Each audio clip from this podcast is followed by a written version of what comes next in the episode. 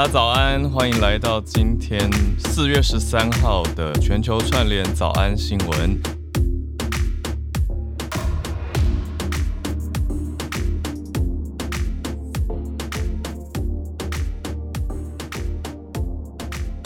今天是由我浩尔来跟大家一起度过早安新闻的时间。小鹿如同他昨天跟大家讲的，他去做健康检查了，所以他现在应该是在睡眠麻醉的状态吧。所以他还在睡，没有了。他一大早就跟团队的大家说：“加油，加油！”他一早就出门了，所以谢谢小鹿。那今天是我们跟大家在一起，那房间里也有真将近一千位朋友了。大家早安，早安！今天天气好像看起来还不错，台北的天气，希望继续维持。那今天早上呢，我如同前几天的奇怪的毛病，就是一早醒来第一件事就是看一下我们的榜单。我真的是患得患失，但。我在心里面告诉自己说，要开始改掉这样子不好的习惯，因为我心里就一直知道说，在总榜第一名不可能是永远的事情，就是会下去啊。我想说，怎么怎么，就是明明知道会下去，但是反而会越在意，很奇怪哈，一种上榜症候群。但总之还是感谢大家的支持，我觉得这是最大的一个重点。那今天放的。前面放的音乐，我想要鼓励大家来听我们 Clubhouse Live 啦，因为 Clubhouse 现在等于是对所有人都开放了嘛。那如果你早上八点到九点的时间在通勤或者是手边，你也许在忙，可是你耳朵是空着的话，都欢迎来。如同现在大家一起在这里，我们是 Live 在 Clubhouse 上面，因为也要跟大家宣布一个事情哦，等一下会再讲一次，因为大家加入到直播的时间不太一样。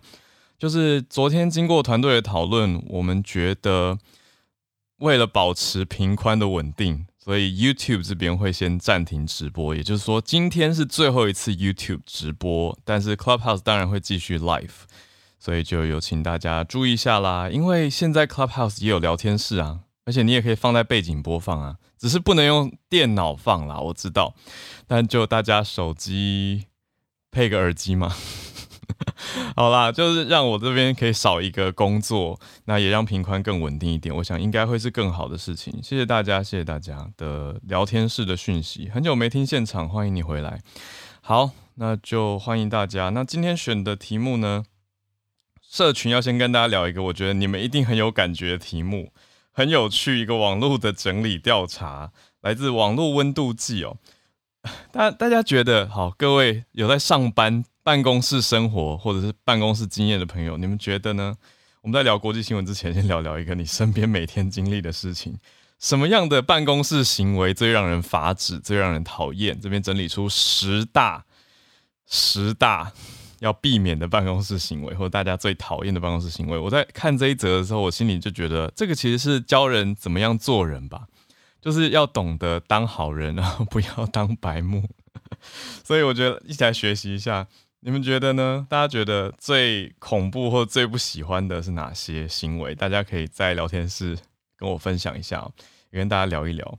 嗯，我觉得我非常可以 relate，就这些他列出来的每一项，真的都蛮蛮让人烦躁的。好，嗯，好，我们先从第十名开始讲起。好，第十名呢，就是午休的时候啊，还在狂敲键盘跟滑鼠，点点点点点点，click click click click click 的人。蛮烦的齁，好，这是第十名而已哦。那第九名是偷看同事电脑的 Line 讯息，这个超烦的耶。我觉得这个很很不行诶，就是如果偷看就算，还被人家发现才叫做被发现偷看嘛。然后这是第九名，第八名是桌子很脏乱，而且不愿意整理，让我想到啊，糟糕，应该可以讲吧？嗯，好，反正我过去生活经验当中某一个居住的经验，好，这样应该不会伤害到任何人。就是共同空间的桌子曾经太乱，结果非常爱干净的室友就受不了，然后就去帮忙整理了别人的桌子。大家可以懂那种乱吗？好，这是第八名。那第七名呢？是在座位上抖脚跟抠脚，我觉得太恶了吧？这个这个。抠脚不行吧？好，第六名是炫耀自己的学历或经历，就是若有似无的一直在说哦，我读什么什么的时候，或是我在哪里哪里的教授都说什么什么哦，这种真的蛮讨人厌的，所以大家不要当这种人，好不好？那文章里面这一段写得很好哦，说基本上你们会在同一个职场环境工作，应该实力跟水准是差不多的，可能一样优秀，彼此心知肚明就好，讲出来也不会显得比较厉害。我，这个写手很厉害，对不对？是不是很认同？对啊，我就觉得你有实力是在在脑袋里跟在肚子里嘛，哦，不是挂在嘴巴里。好，那第五名呢是不要搞小团体啦，排挤其他同事，这个也会被人家讨厌。那第四名是到处剪指甲跟剔牙垢这些，我觉得这个这个排行榜已经开始 out of control，这个太夸张了。好，最后前三名来了。好，第三名跟最近疫情我觉得特别有感哦，就是不戴口罩还在你旁边咳嗽，我觉得大家现在是会有点怕吧。好，第二名是私下抱怨同事跟主管有多难搞。嗯，我觉得就是不要 talk behind people's back。你要讨论就约 one on one，或是当面跟人家聊嘛，讨论一下一些诶沟通的方式或相处模式，而不是说在背后偷抱怨还被人家知道。好，那第一名就是讲八卦比工作还要积极，这当然很不可取咯。好啦，不知道大家觉得呢？有认同这个榜吗？我觉得蛮有趣的，跟大家聊聊天。好，那我们现在来关注一下国际上的大小事情。今天来盘点四个题目。那再来呢，到了八点半的时候，就一样会进全球串联的时间，来跟全世界各个城市的大家聊聊看，大家所关注的议题哦。那今天也比较特别的是，刚刚在开播前呢，等于是欧洲的半夜嘛，欧洲很晚很晚，还没有到子夜的时候。那我有跟我们的听友刚好传了个讯息，就听友非常非常就 Zuzu，大家还记得吧？就是会在德国跟荷兰移动的 Zuzu，他也有给我一些荷兰跟德国当地生活的见闻跟观察。那他那边应该比较晚了，所以我应该就看他情况啦，不一定要上来，但我可以跟大家分享他告诉我的一些民生经济的情况，刚好跟今天的选题也搭上。好，所以会一起来整理一下今天的国际大小事情。今天第一题会先从美国纽约的地铁，在 Brooklyn 的地铁站呢，竟然发生了枪击事件。嗯，纽约大都会嘛，那也有很多的华人朋友在那边，所以大家听了当然会蛮紧张的，一起来关心一下。第二则继续延续美国，会讲到美国三月的通膨率，也就是经济数据已经出来了，竟然是达到了四十年来的高峰。百分之八点五的通膨率，之前我们讲到从百分之六点多，现在往上到百分之八点五，所以在美国的听友也有反映一些消息，甚至我看到社团里面 Arthur 有分享嘛，就是 Lululemon 这个很有名的瑜伽运动品牌，它竟然出了一个回购，就他愿意跟消费者买回一些东西，等于来对抗通膨，诶，这个很有趣吧？等于是希望你对品牌有好感，然后再。买更多他们家的产品嘛，或者将来有更多消费的机会，那也许有更多的品牌或者是公司也会推出这样子的想法吗？重点是美国的通膨真的很高，待会来跟大家整理数据。第三、第四题都是呃欧洲还有乌俄，就是从欧洲一路往东的消息哦。呃，我们前几天一直有在讲嘛，就是小从小路问我那个好问题开始，就是到底欧美会不会太软弱呢？就让我有很多的思考，很多的阅读。那昨天也跟大家讲一下哦，昨天我跟小鹿做了专题，我们采访了阿贡帕莱贝亚诺，就是阿贡打来怎么办的共同作者林炳佑先生，我觉得很好听，所以礼拜五大家一定要早上来听我们的专题播出，破解军事的谣言。为什么讲这个呢？因为从最近乌俄的战争看看看，你就会觉得说，战争原来离我们这么近。那现在看着。各种制裁，现在欧盟的最新消息是第六波的制裁还是没有办法达成共识。虽然前两天呢，看到立陶宛的外交部长说，我们有可能会要全面禁运俄国的能源，我看到了一丝希望。可是实际上来了解一下欧洲的情况、民生的感受跟政府官员为什么没有办法达成共识。最后第四题则是俄国跟乌克兰的和谈，现在还是没有结果的。好。那 Zuzu 也有跟我分享到他在德国的乌克兰同学的状态，我觉得听了很心碎，但还是要跟大家分享，嗯，就是了解一下战争残酷跟现实吧，还有怎么样影响到我们身边。现在地球村这么的紧密，大家的感受是如何？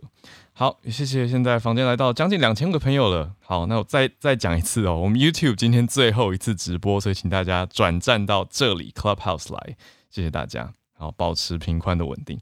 好，先跟大家开始整理纽约地铁枪击事件所以呢，在 Brooklyn 这边发生了地铁的枪击事件，大家看了是蛮胆战心惊的。好，发生什么样的事情？请稍等，我开一下这个最新的消息，来跟大家整理一下。好，在布鲁克林这边发生的枪击事件，呃，歹徒还没有抓到，可是他很特殊的是，他先在地铁上面戴了防毒面罩，然后呢，放出了一个金属罐子。然后这个金属罐就开始冒出烟雾，所以在车厢里的人就觉得非常非常的奇怪，就怎么会开始冒出烟雾呢？那就开始往一到站就往车厢外面逃窜，然后才发现哇，这个歹徒竟然持枪，而且有开枪，造成了伤伤亡，所以让大家非常非常的紧张哦。好，嗯，这边快速的整理一下。好，嗯，那我整理一下这个新的。数据这边目前最新的消息整理出来是看到有许多已经超过十位受伤，所以这个蛮严重的。那，欸，不好意思哦，电脑这边好，十六人受伤，有十个人中弹，十根中弹。好，那目前还没有人有生命危险。所以我刚刚讲到伤亡是要更正的，不好意思，是伤。伤，但是还所幸没有死亡的事件。好，是在纽约时间的早上，也就是台湾时间昨天晚上的时候，在通勤的尖峰时段，在 Brooklyn，就是大家知道纽约，应该说以往大家印象是比较比较以往很久以前比较落后，可是现在其实非常非常的发达，变成一个可以说是文青重镇的布鲁克林这边的地铁车厢呢，触发了一个烟雾弹，然后开火。造成十六人受伤，那是十个人中弹，当然其他人可能是在仓皇躲避的时候受伤了、跌倒了、撞伤了等等。那这个是最新 NYPD 公布出来的，就是纽约市警局局长也在记者会讲到说，十个人受到枪伤，另外六个人怎么受伤的他没有讲，但是刚刚那是我的推测，但警方还好说目前伤者都没有生命的危险，但是我觉得比较惊讶的是嫌犯没有抓到。就就逃了耶，就这样逃走了。但是目前的调查方向不不觉得这是 terror attack，就不是恐怖攻击。可是还没有办法，因为没抓到人呢、啊，就没有办法排除任何的行凶动机。因为据现场目击者也没有表达或者是观察到说他有一些特殊激进的，你说特殊思想或者是宣言等等，他都没有。那他就是突然发生了，开始了这样子的作为。所以大家就很惊慌，然后有人瘫倒在月台，月台上面也有血迹。那列车到站的时候，影片有人拍到影片啦，就看到说嫌犯戴着一个防毒面具，然后从袋子里面取出了一个金属罐，打开就浓烟密布，然后开始开枪射击。然后车厢跟月台都有击中人。那有通报说啊，这个是非常非常，大家知道英文新闻放在最尾段，就代表说无法证实啊，最不可靠或者最据说的资讯嘛。或者最后来补充的资讯，他就讲到说，有人看到疑似是身材魁梧的非裔男子，就是黑人男性，然后他穿着一个绿色的工地背心，还有连帽的运动衫。好，就希望大家平安小心，也希望嫌犯赶快逮捕，而且让大家知道到底在做什么，为了什么而这样子做，会比较安心一些些。还是请大家注意安全哦，这个。现在我们早上通勤，听到纽约前一天早上通勤的事情，对啊，还是会觉得蛮紧张的。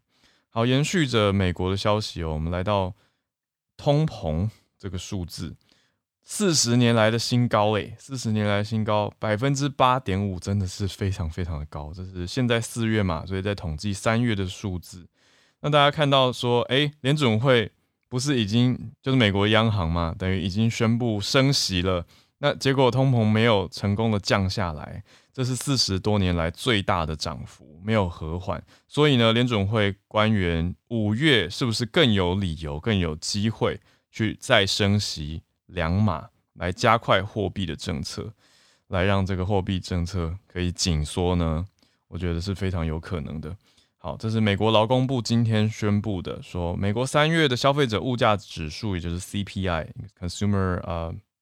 Price Index 年增百分之八点五，哦，这就是消费者物价比去年同期涨了百分之八点五，这就是我们在讲的通膨率啦。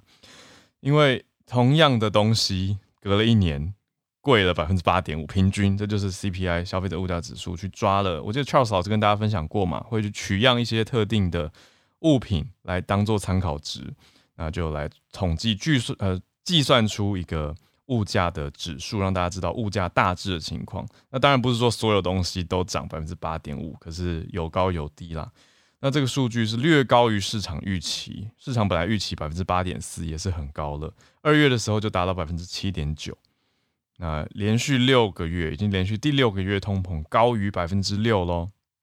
好，那如果我们剔除掉波动比较大的，比如说能源还有食品的话，还有一个数据可以看，叫做核心通膨。核心通膨的年增率多少呢？百分之六点五，好，也是不少，跟市场的预期倒是相符的。那这个数据是高于之前二月的百分之六点四，那也是一九八二年的八月到现在的新高。让大家知道这件事情。好，那如果讲到底，到底为什么通膨那么严重，会一直往上走呢？那能源跟食品还是很大的重点。嗯，所以我们就刚好要接续的第三、第四题了，讲到战争的影响。好，战争这边影响当然是很大的。可是我自己看到第三题讲到的是欧盟的第六次。就是欧盟各国大家在讨论嘛，就在说我们有没有办法用能源来制裁呢？这一点目前是没有共识的。大家当然是在制在讲制裁俄国，所以这个会让大家觉得有一点难过吧。那普丁的说法是说，他认为和谈走进了死胡同。但是以欧洲的温度来说，我一定要强调的是，从猪猪的分享还有看到的各个报章呈现出来的。都是我们早安新闻也有讲到啦，就是乌克兰的这个布查靠近基辅的这个镇布查，那经过调查之后，揭露出了非常多惨绝人寰的俄军暴行嘛。那在欧洲引发了大量的抗议，所以这个各个地方真的是越来越群情激愤，也很受不了。可是除了抗议这样子的人道诉求，还有正义的展现以外呢？对民生来说，我觉得非常有感的就是能源，还有食品哦，这两个就是非常非常大的。刚好延续了第二题，讲到能源跟食品，真的你在欧洲其实也是在看这些东西。为什么？你今天是一个平凡老百姓，走进超市，你会买什么？你可能就是买你要吃的面食啊，你可能就是买面包，这些都是大家知道欧洲的主食啊，欧洲人普遍的主食。可是这些东西你开始发现说，哎，架子上怎么便宜的面包？几乎被扫完一空，便宜的比较便宜的面食选项，意大利面的选项也都没了，剩下一些比较贵的，从其他地方可能是进口进来的，或者是本地产的。大家知道德国有这种有机食品 bio，就是它会写 bio，然后贴一个绿色小标签，很可爱，可是就代表比较贵。好，但总之呢，就这是民生非常有感的。那猪猪刚刚也跟我分享到，也可以当做当地的消息证实给大家，所以就来整理跟大家分享一下。好，那我们现在先来看一下这个，嗯，欧盟这边各个外长之间没有办法达成共识的消息，他们在讨论说，怎么样就俄罗斯能源来做制裁，在卢森堡开会嘛，就是这些欧盟的各国的外交部长在卢森堡开着会讨论说，这是第六波要制裁了，因为前几天才讲到第五波嘛，就是有些地方它少进了化学品啊，等等等，可是还是没有办法就能源来做制裁。所以现在的讨论呢，也是一样没有达成共识。欧盟的外交跟安全政策高级代表叫做博雷利，他在会后呢告诉大家说，成员国在讨论俄罗斯石油跟天然气的制裁方面没有办法决定。啊，想到小鹿的问题，欧美是不是比较弱？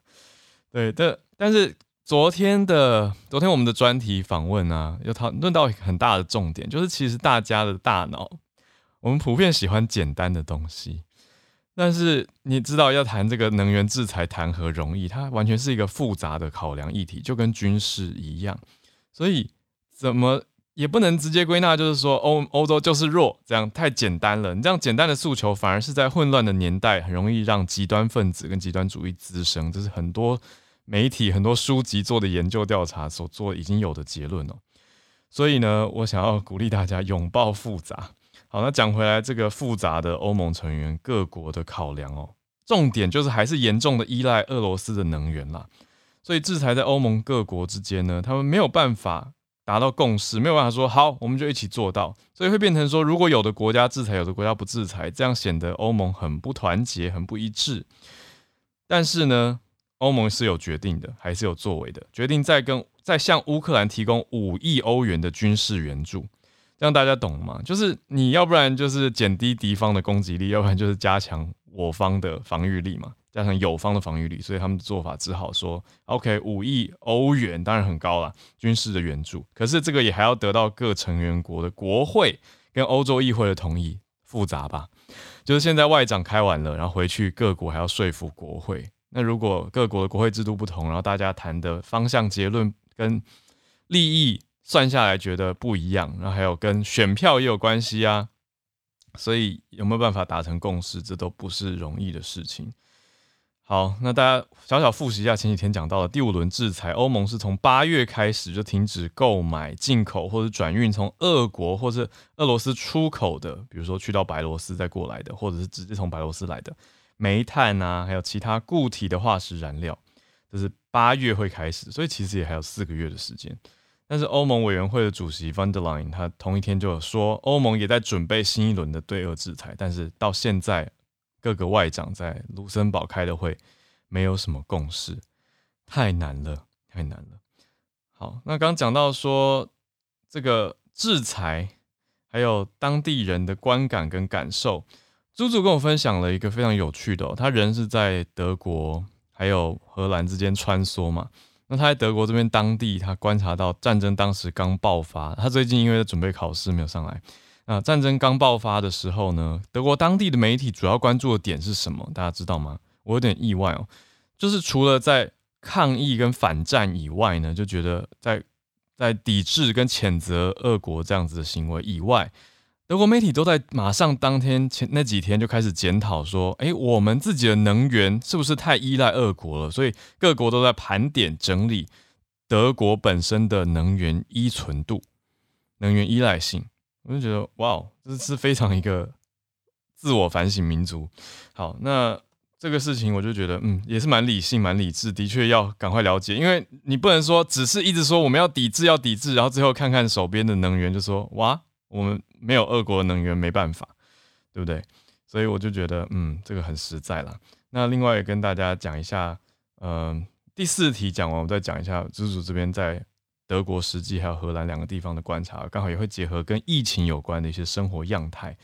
呃，俄国跟乌克兰的和谈呢，持续是没有结果的。那俄国也没有要停火的意思，俄国继续炮火在乌东地区还是非常的猛烈，这个看了会让大家觉得啊天哪，对，但是呢，目前还是在继续谈，并没有放弃和谈。可是普丁就对外放话说，他觉得走进了一个死巷子，走进一个死胡同。那这个谈判呢，十分的辛苦。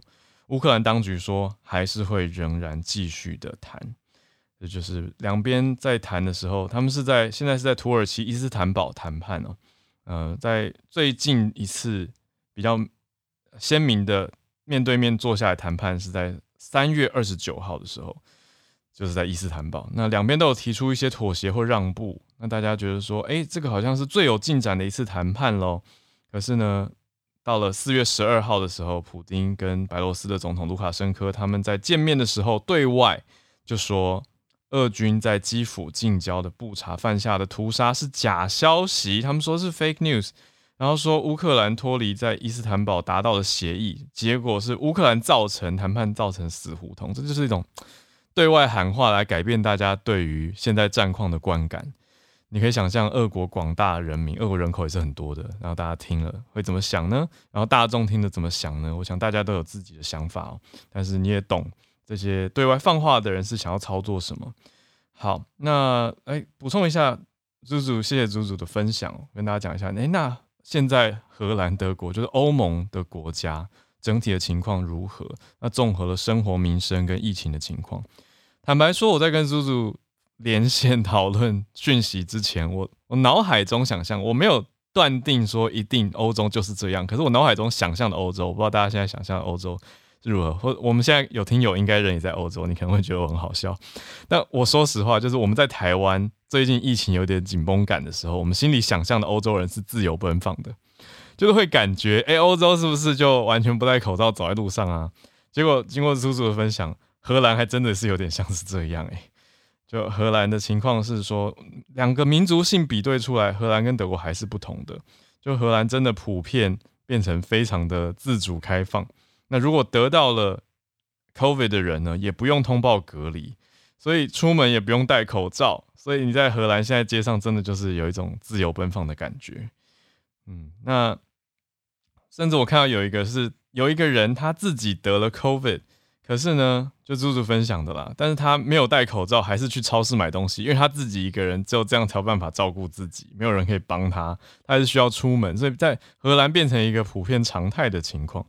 可是德国相对很奇妙哦，德国现在没有强制的口罩令，可是德国的大家普遍出门会戴口罩，就出现了一个民族性的，特别是德国现在是规定说，只有大众运输的时候需要。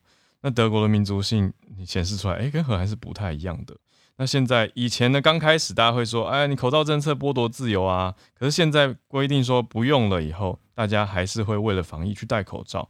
超市、百货公司根据猪猪的观察，百分之九十五的人都还会自己戴口罩哦。那快筛站现在筛检也要签名，因为之前很多筛检站有人谎报人数，然后跟政府要补助等等这种情况，听了也是会觉得呃。尴尬的汗水。好，那德国的超市民生情况如何？现在会容易买不到葵花油跟榨油，还有四零五面粉，就很类似台湾的中筋面粉，做面包蛋糕的这些常见的面粉。那这这当然就跟乌俄战争还有小麦有非常大的关联啦。三世界三分之一的小麦来自的地方在打仗，那德国这边当然很多也都是从那边进口的。我想这绝对直接相关。那便宜的意大利面也买不太到。那我想，面包，德国这个这么重大的主食也会有一些影响的。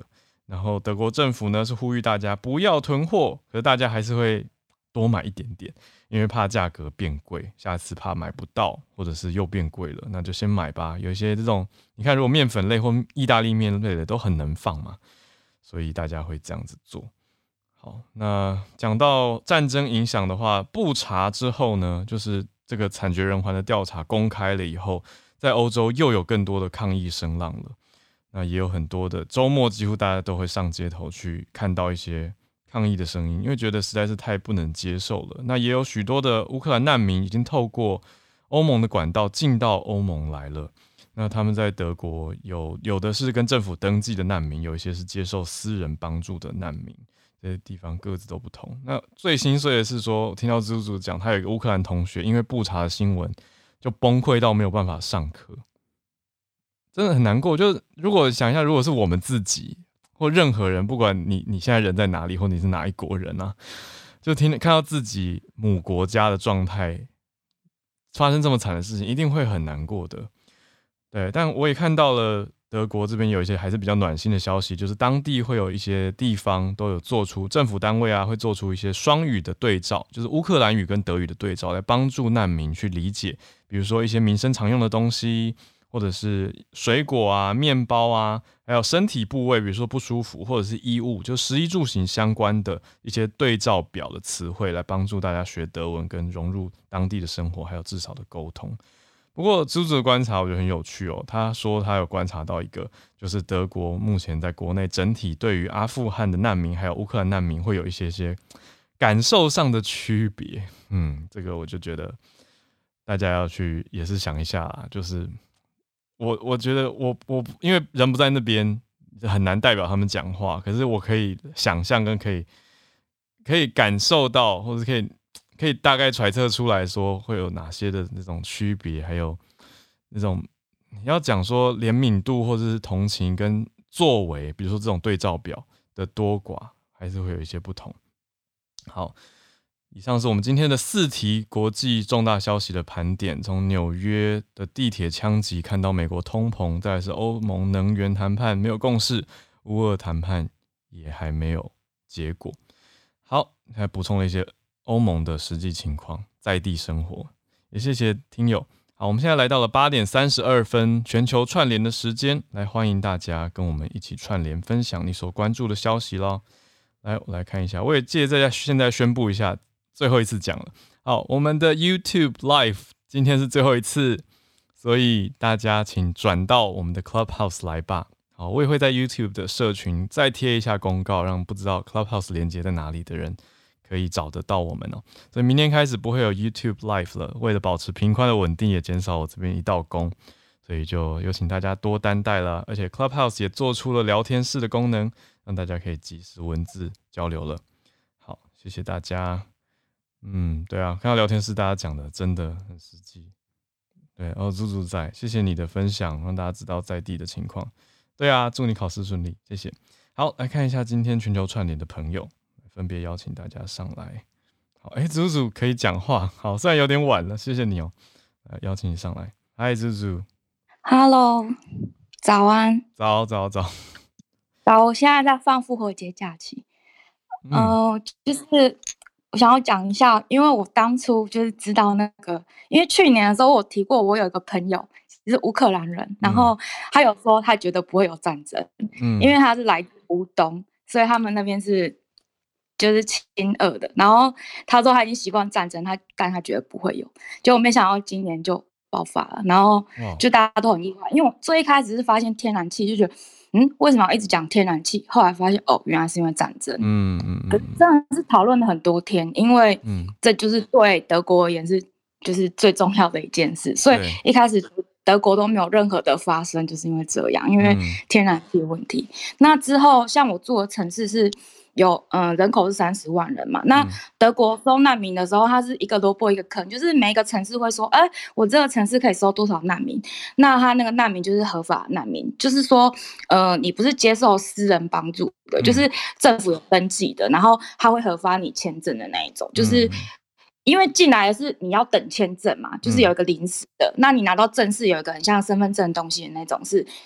正式合法，那你就可以就是像跟我一样，就去上那种移民的课程啊，嗯嗯什么之类。然后那个，然后呃，难民的话，他们上课都是全额政府补助，然后他们也会有那个就是交通费啊，或者他们居住什么的，都是政府帮他们找房子，然后说他们那个钱全部都是政府出，嗯，就是说他们都有。就有保障，可是我发现就是在阿富汗的时候，我们这边收就说，哦哦，收上限是三十人还五十人这样子。嗯、可是到了呃乌克兰的时候，就说一口气说五百人，然后还说什么二零一四年开始难民的各种危机，哦、我们就已经有开始有做这种呃呃，就是这种 SOP 的那种设定什么，嗯、所以我们上限。人，可是之后超过五百人还是继续收，还为了这超过的人再去找其他适合的呃地方来安置，这样，嗯，就是差别很大，而且还有各种就是呃帮助他们的一些什么像生活小卡啊或者什么的，就是让他们能够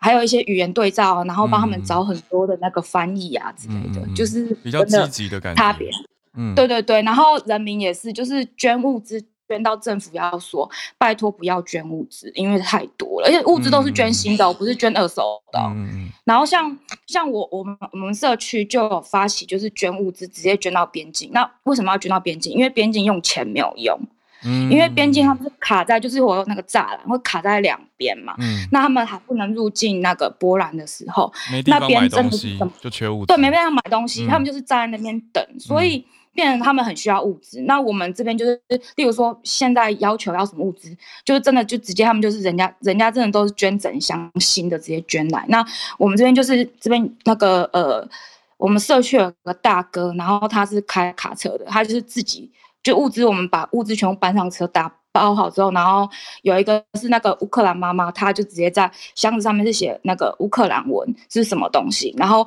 我们箱子就打包好。清点好之后，就是直接开那个卡车，直接开到当地去。嗯，然后开到当地去的时候，就是那边的人真的感觉到他们那他们真的很开心，然后他们真的很需要那些物资。嗯、然后乌克兰妈妈还做了一件我觉得很很让我感动的事，嗯、因为她打包了最后一箱是打包一堆的购物袋。我问她说为什么要打包购物袋？啊、他说因为要让他们觉得他们在购物，不是被施舍。God.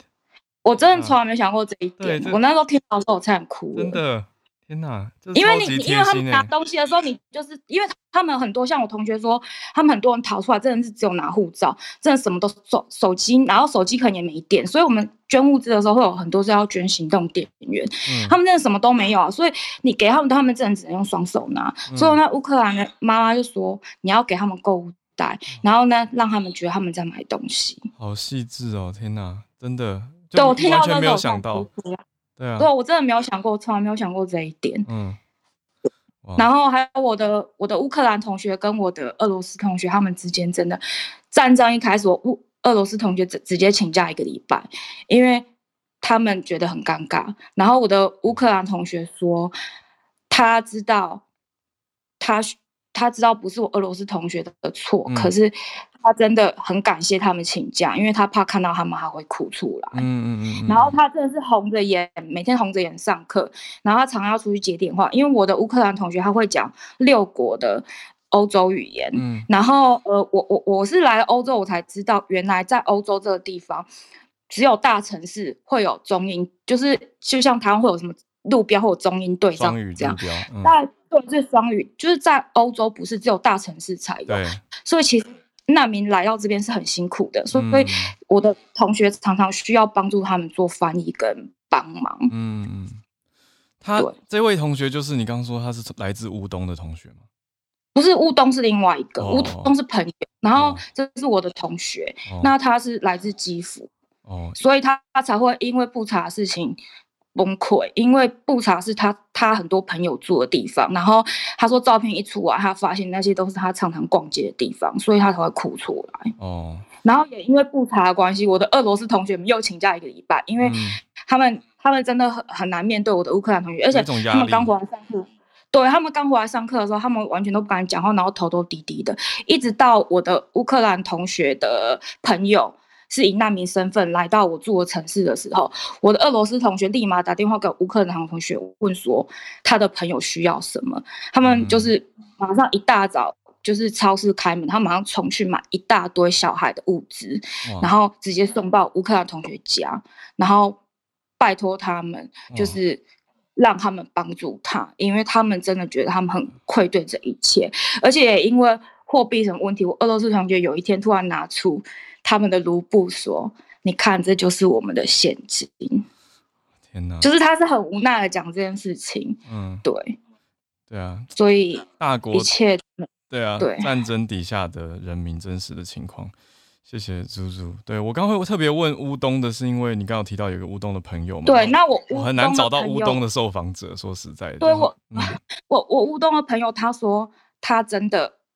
很难过的原因是因为他觉得他一开始有点幸灾乐祸与战争，因为他觉得他们内战的时候，他就是有点算是内战嘛。那他说他一直希望战争可以快点停止，可是他却是在这种情况下成长的，甚至还有禁烧啊什么之类。然后，嗯、呃，乌东的人。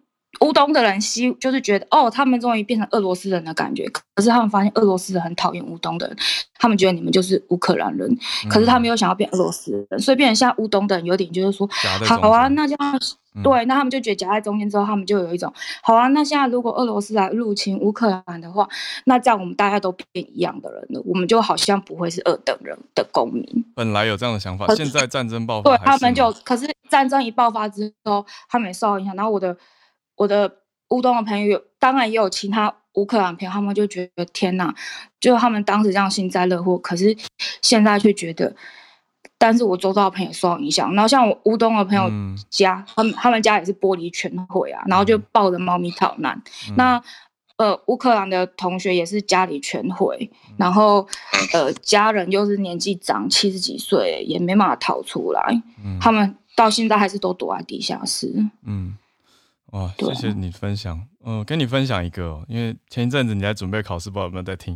我们这边有一个双豆妈妈，就豆豆妈妈，她在维也纳的台湾人，她也是去参加了这样子的赈灾或是帮忙比较暖心的活动，就跟你刚刚去做的这个物资的很像，我都觉得很谢谢你们，就是可以展现台湾人的热情跟温暖。也谢谢你跟我们分享这个很在地的观察跟故事。祝你考对，而且嗯。因为乌俄的关系，嗯、我发现只有台湾的人变多，而且真的是一开始没几天了，大概三天左右，战争三天左右，我就听到那个就是那个 D V，就是 D W D W 的那个，嗯嗯、就是学习德语的那种慢慢速新闻，嗯，居然在讨论 台湾跟中国，我真的有点吓到。就是对 Deutsche Welle 德国之声，对对对对对，然后我就有点吓到，就是 Langsam Deutsch，就开始在提这些，对对对，所以嗯，真的影响我们生活很多啦。可是我真的，我同学他们在每天就是在祈祷，就是战争快点停。嗯，对啊，战争没有赢家，聊天四人讲的太好了，对，非常谢谢朱朱，谢谢你。好，那我们大家继续关注，对，就是希望战争早日停息。也希望民 欧洲欧盟的民生可以赶快恢复正常一点，就大家影响真的其实都蛮大的，大家现在听下来就感觉得到这个牵动很大。好，我们继续连线，来到选题活泼的芭比，芭比早安，早安，好儿，好。啊，今天可以延续这个能源的问题，嗯，呃，这个是关于在法国的巴黎西南方一个小镇叫做 Rambouillet，那大家都应该记得我们是用用爱发电的嘛，那。为了因应未来能源缺乏的问题呢，Rambouillet 他们已经开始用细菌发光了。哇哦！那这个起源呢，是在二零一九的时候，Rambouillet 的市政厅跟法国一间新创公司叫做 Glowy，他们签署了合作协议，那投资了十万欧元，大概是台币三百一十三万。那以 Rambouillet 作为生物发光的实验室，如果说这个起点获得成功的话呢，就可以大规模的复制同样方式到其他地方。那替代现有的照明系统，那国伟他们是以大自然当中能够自体发光的生物去做发想，像是萤火虫、安康鱼，或者是呃让金门有被列为世界十五大奇景之一蓝眼泪的窝边毛藻。那他们是采集了法国海岸的费氏弧菌，那利用他们新陈代谢的时候会发生呃蓝绿光的这个特性来开发，那制成了一种微生物光管。那这个管内只有盐水，然后。菌种需要的基本营养素跟氧气，它就可以发光了。那如果你要关灯的话，你就是抽出里面的氧气，让里面变成无氧状态就可以。呃，虽然这个光源比较弱一点，那细菌它也没有办法很长期的存活，嗯、就是还有很多问题要克服。可是，呃，跟制造 LED 灯相比的话，微生物光管它制成消耗的水跟释放的二氧化碳更少。那里面的液体也是可以生物分解的，就相对环保，而且这个光源还蛮有气氛的哦。那现在 Glowy 它也获得了国家级的赞助，就是有法国电力公司，还有欧盟的委员会。那呃，法国的国家健康跟医学研究院他们也提供了技术的支援，就很值得继续关注这个细菌发光的进展。有兴趣的朋友可以搜寻 BBC 放在 Future 专栏的报道。以上跟大家分享。谢谢芭比，你的大头照换的这个图，中间那个蓝色一条一条的，就是这个生物灯光吗？细菌灯。对，是不是很有气氛？还蛮漂亮的。啊、对，对啊、很漂亮，而且他们有做一个生物发光的那个房小房间。嗯，在报道当中的那个，哎，有一些可能引用新闻的那个媒体，他们有放不同的照片。嗯、BBC 好像比较少一点。然后他们当初在就是呃。当地人在准备接种疫苗的时候，外面也都是围着这样的光感，就是这这个光管这样子，有一点仪式感的感觉。嗯、对，对啊，蛮漂亮。谢谢芭比分享，我们会再把今天的各个串联连接，像前两天一样整理成文字，再放到社团。谢谢芭比。好，我们继续串联，来到花莲的叶老师，听说花莲今天在下雨。好，老师早安。早，好了早，对啊，花莲从昨天晚上就在下雨了，而且昨天晚上雨还下蛮大的。哦，那花莲常在下雨？嗯、啊欸，花莲的冬天算是雨季，嗯，但是比起台北来说，花莲下雨的状况还算好的。嗯只是这两天就刚好在下雨。嗯，那今天要跟大家分享的是，第一个是就是。昨天可能有一些这个朋友有看到，就是就是有自称是慈济大学的学生的人呢，到据说一开始是贴在巴哈姆特，因为最近就是大家在说那个快筛试剂很贵，嗯，希望能够降价，然后呢就有这个他说他自己是慈济大学的学生，然后在两年前曾经参与这个快筛试剂的开发，嗯，然后说。快筛试剂，成本只要几块钱，为什么现在可以卖得这么贵的新闻？那事实上，就是当年就是两年前的那件事情，因为我一直在帮学校就是写一些科普的文章，嗯，所以我有参与这个就是采访那些当事的学生，嗯，那其实他们。当时开发的跟现在用的快筛试剂是完全不一样的东西。现在大家用的是所谓的抗原快筛，是要那个找，就是说有没有被新冠病毒感染，因为感染以后会先找到抗原。那当时两年前实际开发的那个其实是所谓的抗体快筛，那个是发生在感染后的，就是感染以后人体会出现抗体，然后我们就去测。它产生的抗体，嗯，呃，所以那个试剂其实是两回事。那另外一个是说，他说成本只要几块钱，其实那个是完全是一种错误的计算。因为真正一个产品真正要上市的话，还要包括就是人工，因为那个时候其实所有参与的老师，嗯。跟学生其实都是义务性的参加，并没有那个另外再申请薪资啊等等啊这些，嗯、就是把它当做一个研究的小题目来做，嗯，所以并没有另外的产生薪资啦等等的支出。那包括说像那个呃试剂啦，然后人员的费用，还有那个如果真的要上市的话，还包括。那个产品要申请啊，申请的时候也有费用产生，然后仓储啦、运送啊等等啦，那些都有费用，嗯，所以并不是说开发的时候算起来只要几块钱就真的只要几块钱。嗯，那再来是说那个学生就是事实上当时慈济大学做的就是以学生参与的部分来说，只有就是前期的就是帮忙纯化一些。那个新冠病毒的蛋白质的片段，嗯，就是这样而已。那后期就是包括说产品的优化测试啊等等啊，那些其实都不是学生能够做的。嗯，那当然这件事情其实会让人觉得有点难过，是说，呃，学生很显然对自己做的东西并没有了解哦，他高估了他自己的贡献。嗯哼。然后低估了这个产品开发所需要的成本，嗯嗯，然后也没有跟就是当初指导他的老师讨论过，以后就擅自把这个资讯就贴在网络上面，嗯，然后造成相当大的问题，嗯，就是有一些媒体就立刻转载啊，然后对啊，这个就是超级可以拿来做文章。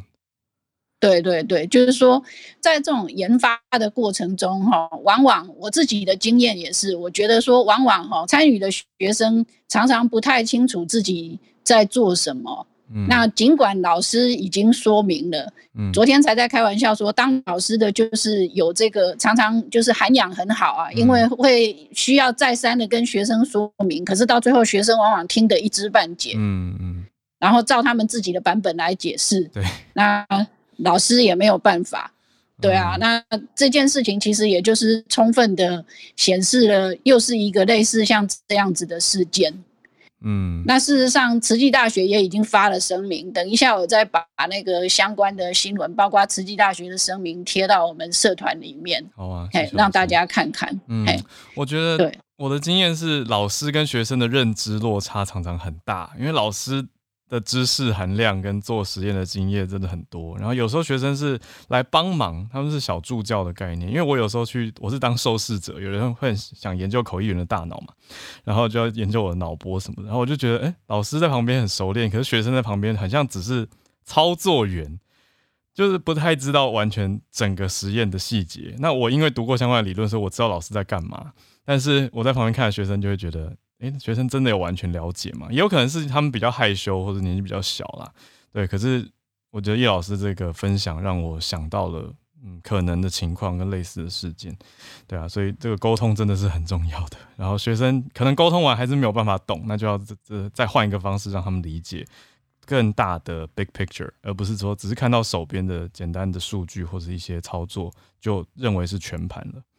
谢谢叶老师，谢谢浩尔。好，那我们再来连线到助战专家林氏璧孔医师，医师早安。嘿，浩尔，今天我想讲一个昨天台湾公布的政策，就是我们的，我看到医师有在做校园停课标准，但我不敢。我觉得这件事真的，因为你还没小孩，所以应该要有小孩的呃投票那个，是不是更有代表爸妈都很不能接受小学生的政策？我觉得有有应该应该这样讲，呃，我我整体觉得先先说这样了。昨天其实就是我们知道这一次的疫情到现在就是。呃，很容易因为确诊，然后就全校停课嘛。哦，那目前昨天这个时点，好像已经是十八个县市两百三十七个学校，部分或全部班级停课，影响实在太大了嘛。嗯，那然后假如我们接下来就预期已经不太可能清零了哈，这样子比较 over 的原本的定政策，我们中中央定的政策原来是。一个人的话，那就是那一班停课嘛。对，假如这个学校里面有两个人的话，那大概就是全校停。嗯、这个是原本比较 over 的做法了吼。嗯，那所以势必要调整嘛哦。那可是昨天就是教育部长就在防疫记者会上就跟大家讲了蛮多了嘛，因为其实状况蛮复杂的嘛。嗯，你有各级的学校，然后遇到的状况可能不一样。像像大学生其实很难一整天。大家都聚在一起嘛，吼，那比较是高中以下的形式嘛，吼，一天搞不好有超过七个小时的密切接触等等的吼。嗯，那可是我觉得昨天比较受到争议的就是，他就是高中以下还有大学大专院校分开规定，可是问题是高中以下，我们知道十二岁以下的小朋友是还没有打疫苗的。对啊。那十二到十八没有问题，已经打疫苗了。嗯，所以你把他们完全一视同仁的规定，会不会有什么问题？嗯，一般人一定会有这个疑疑问，对不对？对。所以我昨天就看到啦，第一时间哈，那个教育部公布之后，脸书就被灌爆了。嗯，我相信大家自己去看一下就知道了。嗯，有非常非常多恐慌的家长在下面留言。嗯嗯，呃，就留言啊。你你可以想象大家的意见大概是什么吧？哦，啊、哦，小朋友根本都还没有打疫苗啊，然后呃，就算他们不容易重症，不容易死亡啊，啊可是他们还会有后遗症呢、啊，嗯、会有后遗症啊，哦、你怎么知道会有什么影响啊？然后什么什么的讲很多嘛，哦，嗯、那所以我我个人是这样，所以我就我第一时间没有发言，我。我我做做民意调查，嗯，我发现这个政策，即使是在我脸书的同温层，嗯，就是这一阵子很常听我在宣导，大大家知道科学上你比较理智，你先不要想你小孩的事情哦，理智的判断，小朋友这一次就不是新冠的最重要的危险族群嘛，对。那个重症死亡，然后甚至是我们说的一些 long COVID，嗯，或者是后遗症，哈，老年跟慢性，我我也常常分析很多资料给大家，哈，啊，特别是亚洲人的资料、日本人的资料，其实我们发生的比例没有西方人那么多，我们的儿童啦，哈，那所以那那儿童打疫苗其实也还有蛮多争议的哦，嗯，那所以就是这些问题啦，好，可是。这这所有种种的理论，科学上看到的基础，做了昨天这个呃放宽的决定，现在就是大概要呃以班级为单位嘛，哦，你好像全校是三分之一以上的班级都已经面临停课了，才会考虑全校停课，类似这样的一些放宽的规范。嗯，那可是为什么为什么我们会比较不担心儿童？那儿童疫苗会不会打的这些议题，吼，我个人觉得还没有跟社会大众沟通的非常好，嗯，因此你才会引起这么大的反弹。哦，对下面就一堆家长。实际上，如果用工位的角度来看，嗯、这个并不是什么太激进的政策，嗯嗯、但是是跟大众沟通的问题。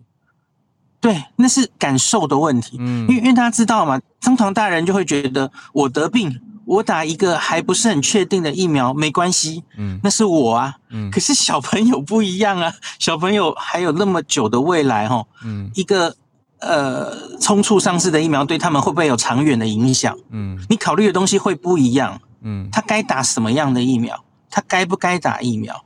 然后他他真的得病了就一定没有长期后遗症或什么吗？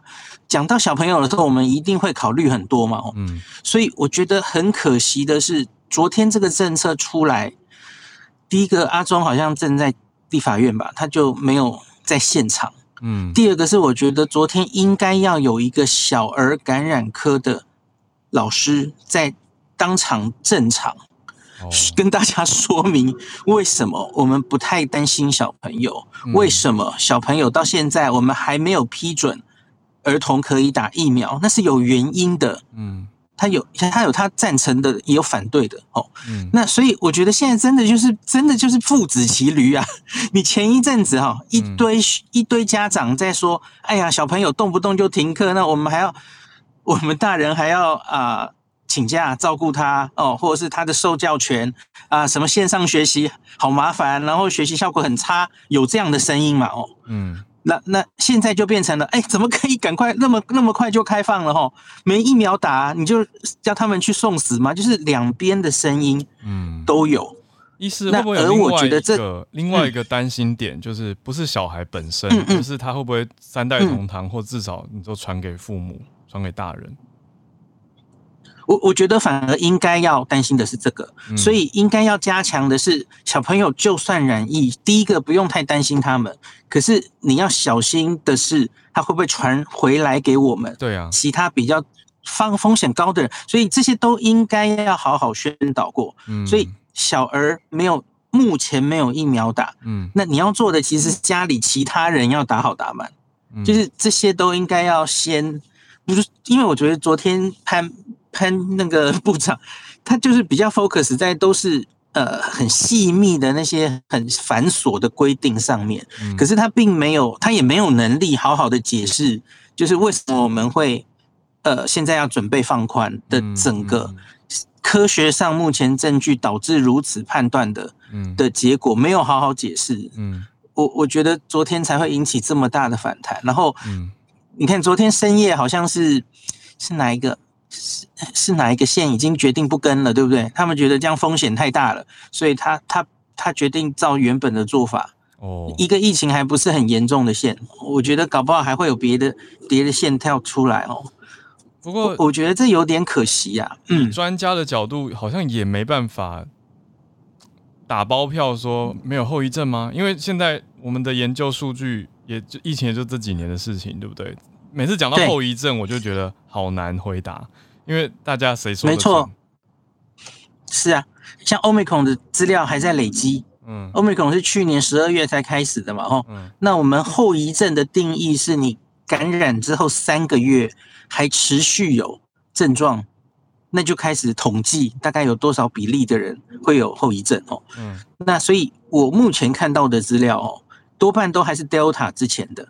有一些小小的 Omicron 的出来了啦哦，那我觉得那会更累积越多这样哦。嗯，那可是我一直跟大家收集的资料是日本，日本已经有不管是大人或是小孩的年青少年的 Long COVID 的追踪资料出来了哦。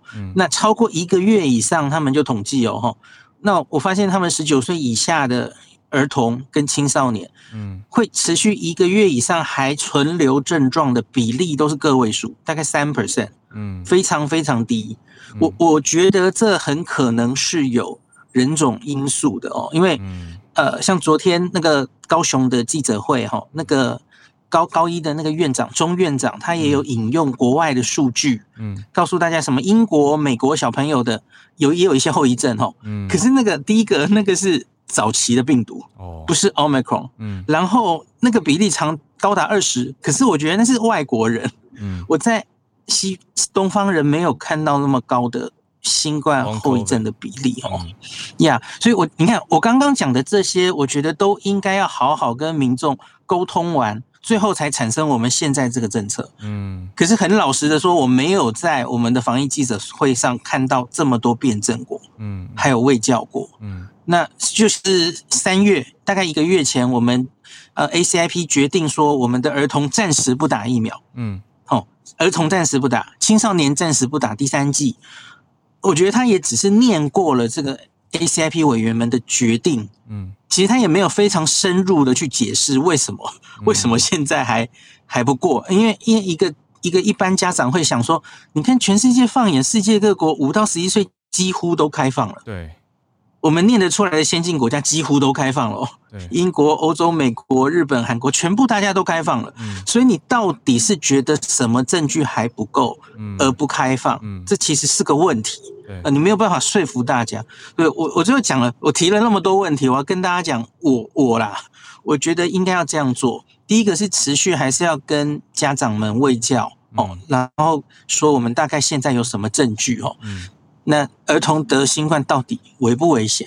有什么证据？有长期后遗症等等的哦。打疫苗现在看到有什么效果跟风险？然后第二个是，我觉得终究你还是得批准儿童可以打的新冠疫苗。嗯，五到十一岁，可是你要不要大型去推展，那是另外一回事。嗯，可是你要提供有打疫苗的选择，因为终究有一些家长他是再怎么。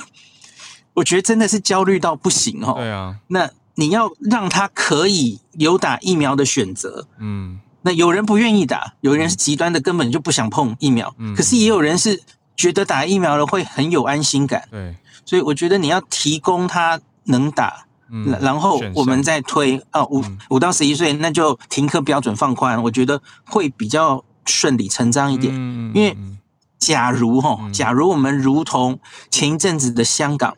香港这一波的 Omicron 刚出来的时候，哈，大概一两周，马上有三四位小朋友去世，嗯，因为新冠染疫去世的案例，当时全香港的家长都非常非常的担心。对啊，假如我们接下来有一例就好了，你不需要多，只要有一例，你觉得那个舆论会怎么样？哦，然后就跟你说。就 你就是不给呃小孩打疫苗啊，现在出事啦，啊，就就会类似这样嘛。嗯，所以我我觉得应该可能只要有科学证据了哈，嗯，我觉得这也不困难。嗯，莫德纳其实大概是三周前吧，嗯，他已经做出来了那个从六个月到六岁，嗯，那当然儿童也有了哈的那个临床试验的结果，那它的结果其实比 BNT。好哦，那个抗体生成，BNT 还有一些剂量的问题，正在努力哦。嗯，那所以我觉得美国现在还没有过儿童哦，小小孩莫德纳的施打，可是我觉得我们的 FDA 没有需要一定要等美国啊，等其他的国家，他们临床试验都已经做出来了。你假如真的觉得有需求有需要，你去跟莫德纳要他的临床试验资料，我们自己主动来审啊。嗯，可是问题是你，你需不需要做的这么 over？因为六岁到六个，对不起，六个月到六岁，莫德纳在全世界是还没有大量在儿童施打的。嗯嗯，我们需要走的这么前面，率先在全世之先。全世界之前批准莫德纳在小小孩施打，需要做到这么 over 吗？我倒是觉得五到对应该也是不用嘛。五到十一岁这一段，因为他们要去上学，所以比较会有接触。没错，对这个比较嗯比较立即。所以我觉得可能就是呃，我们 ACIP 之前三月说儿童不打。时一时也彼一时也，对吧？嗯、现在我们的防疫是政策有很大幅的改变了嘛？吼，你预期接下来是社区感染应该是会继续层出不穷的话，哦，是不是要重新检讨一下这个儿童疫苗政策？这样子，嗯，对啊。而且医师，我觉得啊，就是家长的那种担忧、焦虑，那不是理性的。就是你说他要去担心，他担心到说会不会十年、二十年以后才跑出后遗症？那到时候再追究或者什么的，就是他要想跟往坏的方面去想，绝对是无止境的啦。所以我觉得这个也很难说用短期的说服沟通去。所以也许医师刚讲到的这个，先有疫苗政策，再来跟大家沟通放宽标准，会有比较让让特别担忧的家长可以稍微安一点心。嗯，好，非常谢谢医师。Yeah, 最后，嗯、最后补一句就好了，嗯、因为有人在问国外的状况哦，嗯、呃。我我讲一个英国就好了哦，英国其实是非常保守，在十八岁以下的人该不该打疫苗的这件事哦。嗯，他们其实十八岁以下其实是批的很慢的哦。那就像是儿童的这一群哦，这个族群，他们其实是一直到英国的这个冬天，Omicron 这波流行完之后，然后他们忽然才宣布说好，呃那儿童也可以打。嗯，那去做血清学调查哦，他们的儿童啊，那个。大概有八成的儿童早就已经感染过 Omicron 了，嗯，所以在这个时候，然后他们终于才收集，因为世界各国很多儿童也都打下去了嘛，哦，BNT 疫苗，哦，然后他们就说，哎，打了这个不良反应都收集好了哈，就觉得好像也还好哈。嗯。那儿童这个年龄那个心肌炎明显没有青少年严重了哦。嗯。那所以他们有一定的，美国也做出了它有一定的保护力哦，防重症的效果等等，所以英国才说好，那那我们也可以打。可是他其实早就大家几乎都得过了，所以他也没有非常硬性的推了哦。对，我们不能只只在台湾哦，就 看一下国外是怎么做的，给大家参考这样子哦。嗯，好，非常感谢医师有给大家一些参考值。好，那也聊天室有很多给医师的讯息，医师有空可以再看一下。非常感谢。好，那也谢谢今天跟我们串联的所有朋友，特别谢谢 Zuzu、芭比还有叶老师，谢谢大家。啊，明天小鹿就会回来了，反而是明天我会跟家人在旅游，所以难得休个假，但我还是会当听众的，所以会跟大家一起早起哦，所以还是会陪伴一起通勤。那 YouTube 这边就不好意思啦，我们最后一次了，所以请大家回到 Clubhouse 来。那一样，我在房间里放的连接是我们的 Podcast，还是欢迎大家来继续的支持、收听跟订阅，还有分享给你的朋友们。谢谢大家，那我们今天的串联就到这边告一个段落。明天早上是小鹿来跟大家一起度过早安新闻的时间。那我礼拜五我们就来听专题了。好，所以我们明天在房间里见，只是不一定会听到我的声音，看情况。好，那就先这样子啦。祝大家有一个美好的星期三，小周末了，很快吧？好，我们下次见，大家拜拜。